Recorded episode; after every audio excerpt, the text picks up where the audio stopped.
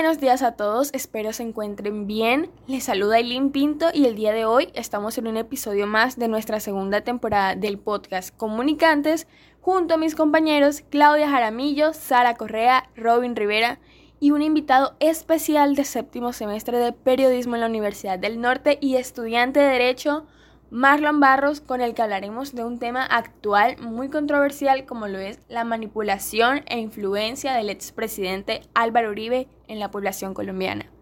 Este tema lo vamos a discutir respaldándonos en la teoría de la comunicación en dos pasos. Pero para contextualizar acerca de esto me gustaría que alguien se anime a contarnos un poco sobre la historia de Álvaro Uribe, cómo nació este líder político que incluso es mejor conocido por la prensa internacional y local como el político más influyente del siglo XXI en Colombia. Bueno, Aileen, a mí me gustaría responder a esta pregunta porque es que el expresidente Álvaro Uribe es muy conocido por todos y diría que es importante saber cómo fue que llegó a donde está actualmente. Álvaro Uribe supo presentarse como una alternativa independiente del bipartidismo que para los colombianos en ese entonces eran los responsables del conflicto armado, la desigualdad, la corrupción y los demás problemas que acogían a Colombia en esos tiempos. Es decir, Uribe supo ser un líder de opinión para todos, tanto que alcanzó un nivel de popularidad enorme gracias a su estrategia de comunicación. Yo me acuerdo haber escuchado una entrevista de Ricardo Galán, director de comunicaciones de la campaña Uribe, donde contaba cuál era la estrategia de Uribe en sí y que básicamente era dedicarle horas de entrevistas a las radios y a los canales locales promoviendo su política de seguridad democrática. Así, con esta estrategia sencilla, fue como logró formar una imagen de sí mismo como este padre protector que vino a cambiar y a salvar a Colombia. Claro que sí, Claudia. Lo que acabas de decir se relaciona directamente con las características de un líder de opinión. Y es que Uribe es carismático, lo que lo hace un poco más creíble para la población. Además que en su momento su campaña política fue casi que perfecta, porque él es una persona que posee unos conocimientos específicos y superiores al promedio, lo que hace que la gente deposite un poco más de confianza en él. Además, recordemos también la capacidad que tiene Uribe para identificarse con el pueblo, ya que desde muy pequeño fue influenciado a ser una persona trabajadora y honrada. Sari, mira que he escuchado de una entrevista que dio el mismo Galán, ¿sabes? Que esta identificación que ha tenido el expresidente Álvaro Uribe con el pueblo colombiano se ve que también tiene una memoria prodigiosa. Eso sí, cuando se trata de recordar eventos en cada esquina del país. Incluso personas han dicho que él entabla conversaciones con los oyentes sobre momentos históricos que pasaron en sus calles, eh, ya sea un asesinato, una calamidad, un robo, etc. Se sabe que él siempre tenía una anécdota para contar. Estoy totalmente de acuerdo contigo, Robin. Como les decía, Uribe supo conectar con el pueblo y eso lo llevó a ser más conocido entre los colombianos. Exacto, Sara, y además de eso, todo esto me lleva a relacionarlo con la teoría de la comunicación en dos pasos, ¿sabes? Que, como bien se sabe, esta explica cómo la información se transmite a través de los medios de comunicación y cómo el público reacciona ante esta misma. Y que en, que en este caso es como los colombianos perciben a Uribe, ¿cierto? De la misma forma, existen audiencias que son libres de elegir y exponerse a los mensajes acorde a sus predisposiciones e intereses personales, se sabe. Pero aquí es donde entra el uribismo y el Partido Político Centro Democrático. Estos dos son la audiencia que eligió voluntariamente a seguir al presidente por las pruebas e ideologías como tal que este manifestó a lo largo de su carrera política. Robin, y a propósito de lo que estás diciendo, lo cual me parece totalmente cierto, esto es algo que se ve en la actualidad. El líder de opinión genera cambios de actitud en las personas y la influencia de Uribe en la sociedad no es la excepción. Él como presidente transformó la política del país, siendo un líder popular y dirigente inagotable que no se queda callado al momento de dar opiniones y mostrar apoyo a futuros dirigentes. Esto no es un secreto para nadie. Podemos ver claramente su influencia en la victoria del actual presidente Duque al tener el respaldo de Uribe y también en el tratado de paz en el gobierno de Santos cuando ganó el no, ya que Uribe era este líder fuerte de la oposición ante el acuerdo de paz. Claudia, me parece totalmente cierto lo que estás diciendo y es que las cifras no mienten. El analista y politólogo Fernando Posada afirmó que cuando el expresidente Uribe eligió a Duque como su candidato único del Centro Democrático, en pocas semanas, Duque alcanzó el 40% de la intención de voto en las encuestas, siendo alguien, abro comillas, con poca trayectoria política y poco conocido en Colombia, cierro comillas. Y yo me he puesto a analizar sobre esto y he llegado a la conclusión de que lo que dice el politólogo es indudable, porque es que todos los colombianos fuimos cómplices del fenómeno Uribe. Nada más hizo el expresidente elegirlo como su candidato único y la intención de voto se alzó inmediatamente. Y este tipo de cosas son lo que uno lo dejan pensando realmente acerca de la situación del país. Así es, Aileen. Esta influencia también se vio reflejada en el plebiscito, como lo mencionaba Claudia. De hecho, yo leí una hipótesis de Carolina Rueda y de Lina Espinosa, en las que ellas planteaban que Uribe tuvo una influencia significativa antes, durante y después del plebiscito del 2016, ya que el resultado obtenido en las urnas demostró esta influencia y también el poder político del uso de las redes sociales, especialmente de Twitter, por parte del senador, quien en ese entonces tenía una cantidad de seguidores proporcional a la cantidad de votos a favor del no. Entonces, esto nos demuestra que a través de la emocionalidad y de la comunicación política se logra persuadir a la gente en la toma de decisiones. A mí me gustaría tocar un tema que se me viene mucho a la mente, Sara, luego de que mencionaste esto de Twitter, y es el personalismo político del expresidente Álvaro Uribe y cómo este ha afectado a la búsqueda de una democracia en Colombia. Según Connie Friedenberg, el personalismo político es una referencia a líderes que logran llegar al poder a través de su carisma, discurso y acciones políticas, tal como ya hemos planteado. Normalmente el surgimiento de esto se da en medio de una crisis, en este caso la del país con las guerrillas. Yo creería que es así como Uribe adquirió el apoyo suficiente para obtener el poder político y proyectar a lo largo del territorio sus intereses personales, pasando por encima de la democracia colombiana en muchas ocasiones.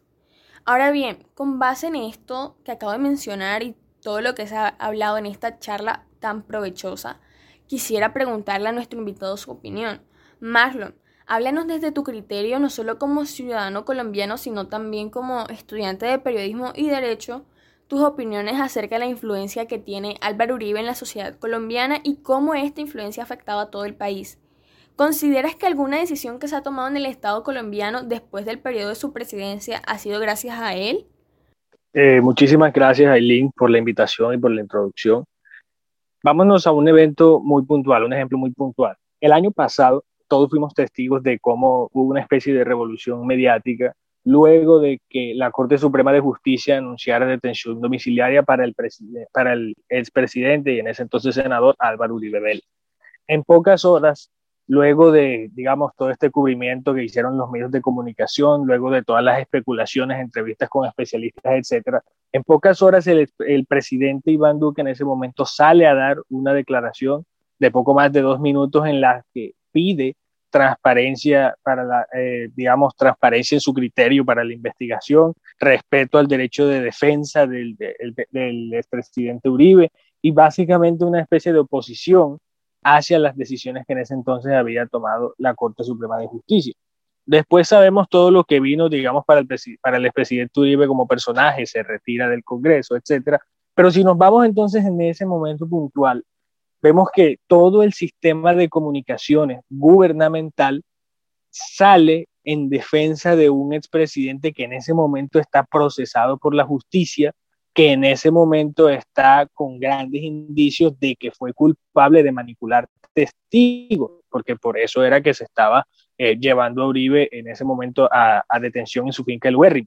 El simple hecho de que el jefe de Estado salga públicamente a defender a su, a su jefe político y a oponerse a las decisiones judiciales que cursan en contra de su dirigente político, quiere decir que hay toda una visión estatal que se mueve en pro de la personalidad de Álvaro Uribe y de los, de, de los ideales que Álvaro Uribe bien representa aquí dentro del país. Entonces, el, el, Estado, el Estado colombiano en muchísimas decisiones, a pesar de que en una coyuntura como la que estamos, ha significado la ruptura del proyecto del uribismo, porque el uribismo sea, en este momento se ha roto desde dentro. Hay uribistas que no apoyan a Iván Duque, por ejemplo, en muchas otras acciones, como por ejemplo en cambios en gabinete ministerial y en las declaraciones que ya he mencionado acerca de eh, lo que pasó con el caso de Uribe, se puede ver que la influencia del expresidente sigue siendo casi que palpable, casi que producible dentro de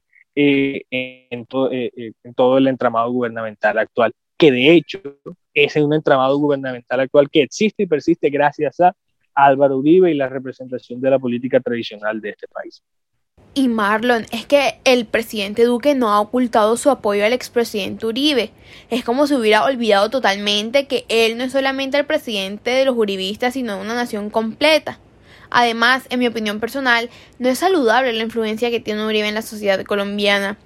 Es que la política en Colombia se ha convertido en un negocio y en un trabajo de vida completa y no en lo que verdaderamente debe ser la política, esta entrega y vocación de servicio a la sociedad.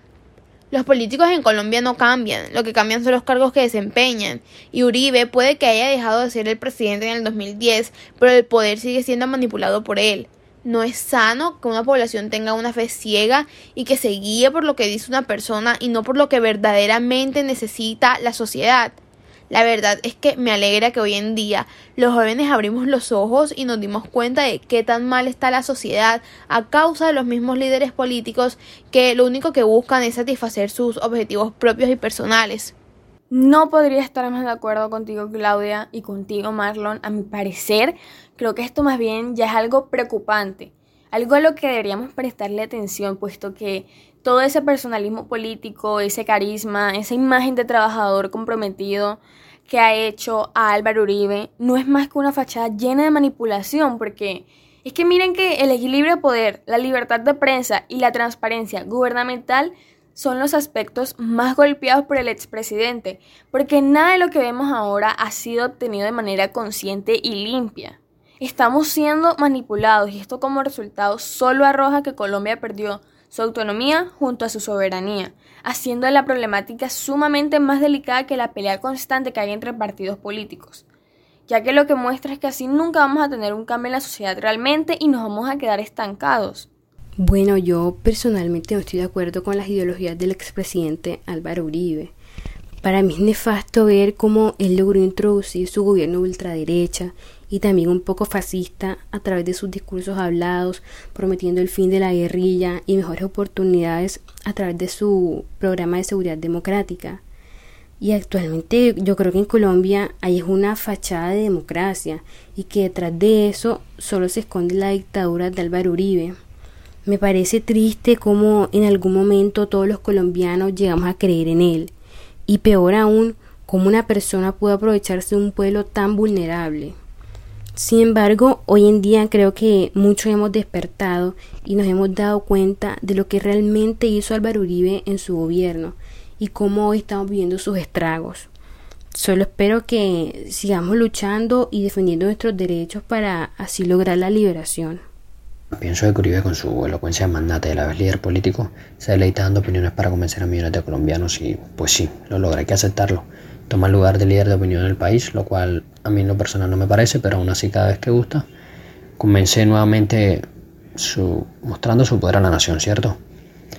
Y pese a que en su mandato hizo creer que gobernó de buena manera en el país y gracias a esto muchos colombianos, ya sea tanto ciudadanos como campesinos, le dan credibilidad a sus ideologías políticas que me parecen muy egoístas a la vez con el pueblo, porque como bien se sabe, eso lo causa que las calles se llenen de sangre sin que afecte a los a los de su clase inyectando a los colombianos falacias para cambiar el país cuando lo que verdaderamente causó en su tiempo de gobierno fue falsas expectativas y malas consecuencias venideras.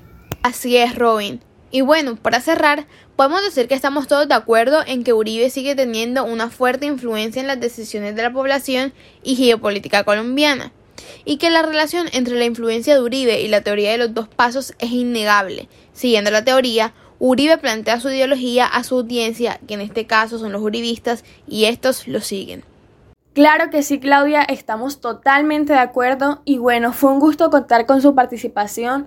Muchas gracias por tu tiempo, Marlon, y muchas gracias a ustedes, chicos. La verdad que fue un tema muy interesante y controversial. Ojalá hubiésemos podido hablar mucho más, pero bueno, para eso habrá otra ocasión. Nos vemos la próxima semana con otro tema de actualidad.